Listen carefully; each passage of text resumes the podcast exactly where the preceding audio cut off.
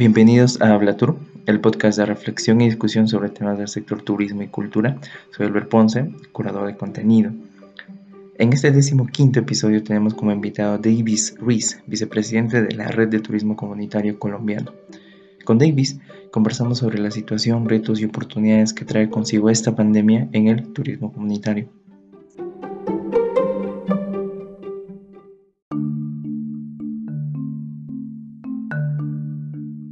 Inicialmente partimos por consultarle, Davis, ¿cuál es la situación actual en Colombia y cuál ha sido el impacto de esta pandemia en el sector comunitario? Antes de, iniciar la entrevista, eh, quiero extender un saludo muy especial en nombre de las 52 iniciativas de turismo comunitario que forman parte de la Red Nacional de Turismo Comunitario aquellas iniciativas seleccionadas a través del programa de impulso al turismo comunitario del Ministerio de Comercio, Industria y Turismo del año 2018. En nombre de todas las comunidades, un saludo a todos los oyentes que hoy acompañan y hacen parte de, estos espacios. Y entrando en materia, pues referente a la situación actual de Colombia, eh, vemos que hay una parálisis, por decirlo así, total de lo que es la oferta turística dentro de los territorios. Hay un panorama en el cual las personas tuvieron que dejar de hacer su actividad de turismo porque no había la manera de hacerlo. Entonces retomaron en algunos casos la agricultura, eh, otros optaron por hacer veladas online, aquellos que tenían la posibilidad de hacerlo por conectividad, y otros realmente la estaban pasando mal porque no tenían manera de hacer ingresos y tuvimos algunos casos en que nos comentaban los integrantes de la red en que tuvieron que vender sus electrodomésticos para pagar los servicios, otros realmente por problemas de salud dejaron la actividad turística. Entonces es un panorama en esa época de pandemia no muy alentador para las comunidades del país.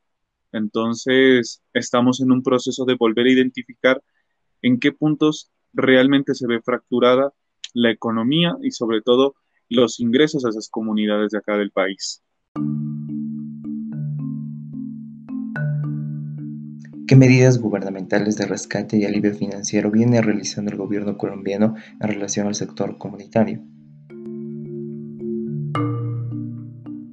Bueno, pues cuando se habla puntualmente en el sector comunitario y del gobierno son como dos temas paralelos, porque el gobierno a través de estas líneas especiales de crédito de emergencia, aquellos fondos que están destinados para, para atender este, este tipo de situaciones, vemos de que hay la intención, pero a la comunidad o a los habitantes de la comunidad no se los puede tomar del todo como empresarios.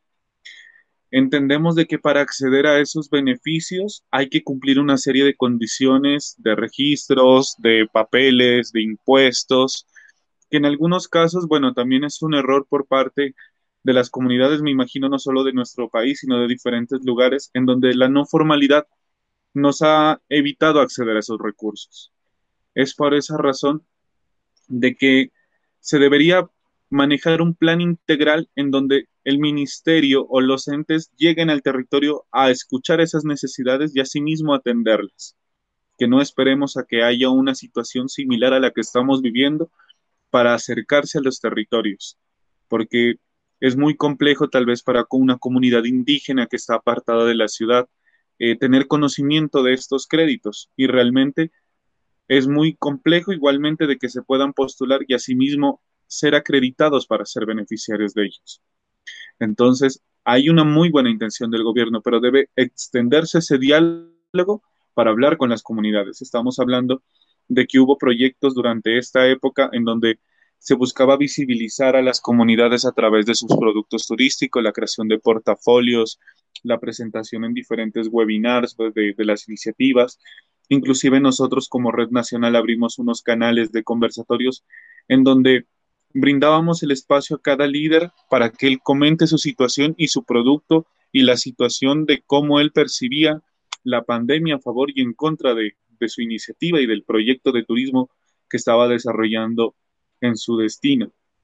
Entonces, vemos como comunidad que es necesario que las entidades lleguen a los territorios y haya esas mesas participativas en donde se tome un pliego atendiendo directamente a las personas afectadas.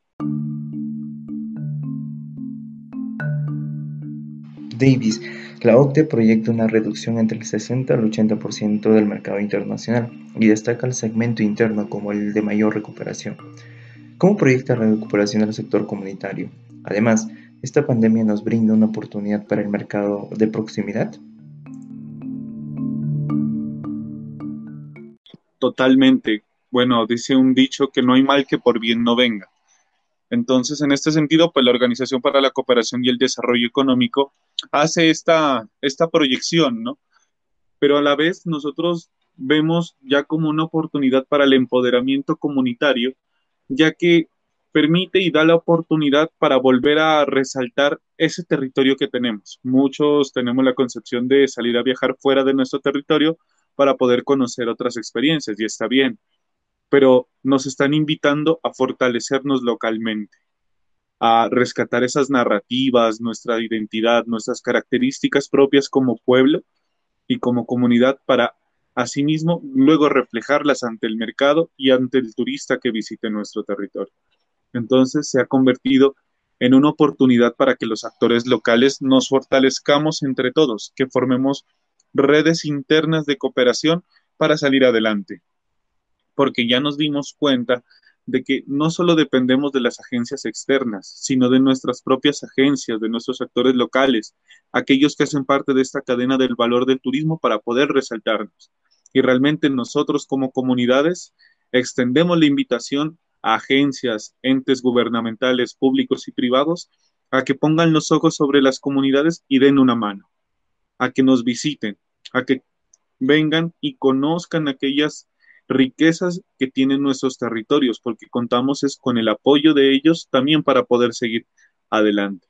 Entonces, invitamos a que esto sea una oportunidad para que las comunidades asimismo fortalezcan sus diálogos internamente, de que hagan un inventario de sus productos turísticos, nuevamente pasen al costeo, que haya esa apropiación de la comercialización por parte de las comunidades locales. Entonces, es un llamado para que todos como comunidad nos fortalezcamos internamente para poder generar un producto competitivo.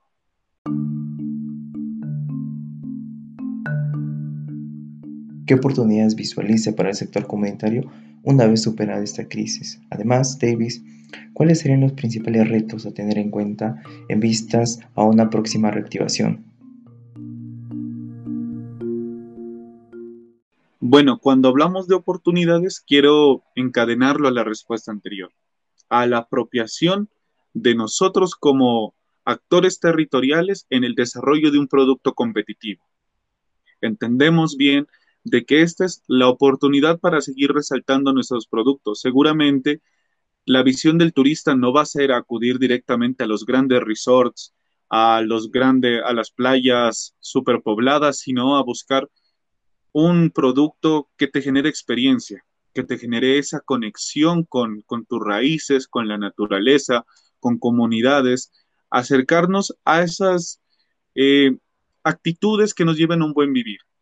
Entonces visualizo que a través del turismo comunitario también podemos generar escuela, una escuela de regeneración, una escuela de transformación, ya que nos hemos visto inmersos en un mundo totalmente tecnológico, eh, plástico, a veces hasta artificial, que durante la pandemia vimos que no tenía el valor que le habíamos dado, que realmente lo que buscamos a través de este confinamiento es salir y no salir a esos mismos lugares, sino salir a buscar naturaleza, salir a buscar la conexión, salir a buscar esos espacios que me permitan respirar aire puro, por decirlo de alguna manera. Entonces, nosotros, al ver estas oportunidades, que muchas veces las pasamos por desapercibidas porque hace parte de nuestra cotidianidad y hoy se convierten en oportunidades para salir adelante, vemos que uno de los retos más grandes que tenemos es la articulación de los actores locales, de nuevamente fortalecer los diálogos. Y algo en lo que yo sí quiero hacer, aprovechando este espacio, y es de que los jóvenes se empoderen, de que la ruralidad juvenil genere desarrollo en sus territorios, de que no tengan que salir a la ciudad a buscar un futuro y a buscar un empleo porque ellos son capaces y somos capaces de empoderarnos de nuestro territorio para generar desarrollo. Esa es la invitación que hago porque realmente nosotros tenemos el conocimiento de nuestros abuelos mayores, de nuestros tíos, nuestros familiares, pero los jóvenes tenemos ese innatismo digital que nos puede permitir darle un nuevo giro a esto que estamos construyendo. Es la oportunidad para unirnos las generaciones en generar más desarrollo, en generar un discurso que nos una como una Latinoamérica y una Colombia a través del desarrollo comunitario.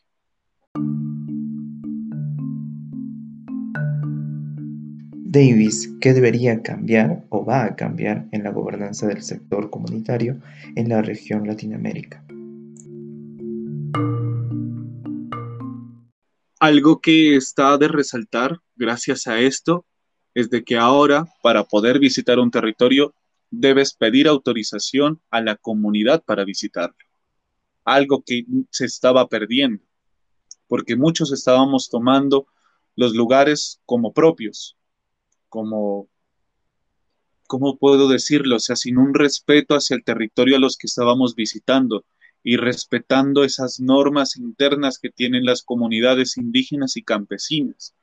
Entonces, en este momento, nuevamente veo que la pandemia realmente lo que nos dio la oportunidad es de volver a tomar aquello que se nos estaba quitando progresivamente.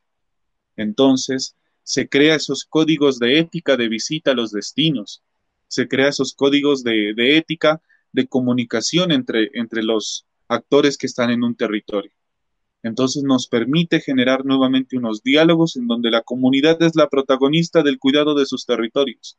Entonces vemos que también hay esas oportunidades para que las personas se vuelvan dueñas y guardianas de su patrimonio.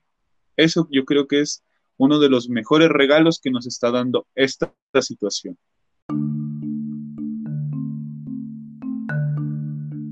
Crisis como esta nos dejan oportunidades y mensajes. Davis, ¿cuáles serían los principales para el sector comunitario? Bueno, mensajes. Realmente que nosotros dependemos de la naturaleza, dependemos de nuestras raíces para poder continuar adelante. Que ese mundo artificial en el que estamos realmente atrapados no es la respuesta a lo que nosotros queremos solucionar. Muchos hablamos de, generar una visión diferente, pero ¿cuál es esa visión? ¿Queremos construir paz? ¿Queremos construir desarrollo? ¿Queremos construir unidad? Estamos generando recursos, pero entonces nos sugieren más incógnitas dentro de ello cuando nosotros deberíamos pensar es unifiquémonos, trabajemos colectivamente, eh, volvamos a, rescatar las narrativas de nuestros territorios. Entonces, es el llamado, como lo, lo digo, es a que toda la comunidad se una en camino al desarrollo colectivo. Entendamos de que turismo comunitario no es una tipología de turismo, es un modelo organizativo en donde una comunidad organizada, valga la redundancia, ofrece un producto el cual le permite llevar recursos a su territorio. No olvidemos que es uno de los principios, e igualmente que nos permite hablar de sostenibilidad, nos permite hablar de cuidado al medio ambiente, los recursos, apropiación del patrimonio.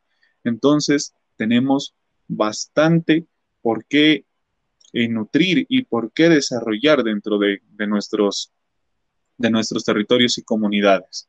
Entonces, el mensaje que yo quiero enviar es de que se empoderen, de que creen esos códigos de ética, de que busquen el espacio y que ojalá las comunidades sean aquellas a las que tenga que acudir el gobierno, o sea, que sea el gobierno el que llegue a las comunidades, porque bien se entienda que las comunidades no están mendigando, están solicitando apoyo para poder seguir desarrollando un producto turístico.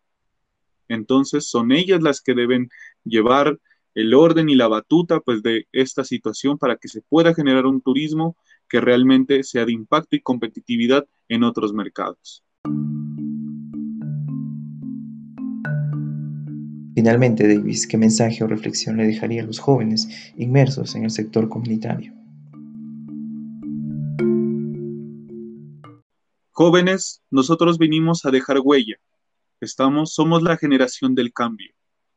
Somos la generación que muchas otras generaciones han esperado que exista. Nos están dando oportunidades y retos que tal vez no los habían imaginado. Convirtamos esos sueños de ver a nuestros territorios en metas. Empoderémonos, tenemos la capacidad. Somos jóvenes, que no se nos olvide, somos jóvenes y rebeldes. Rebeldes con pensamiento y con conciencia de que el cambio está en nuestras manos.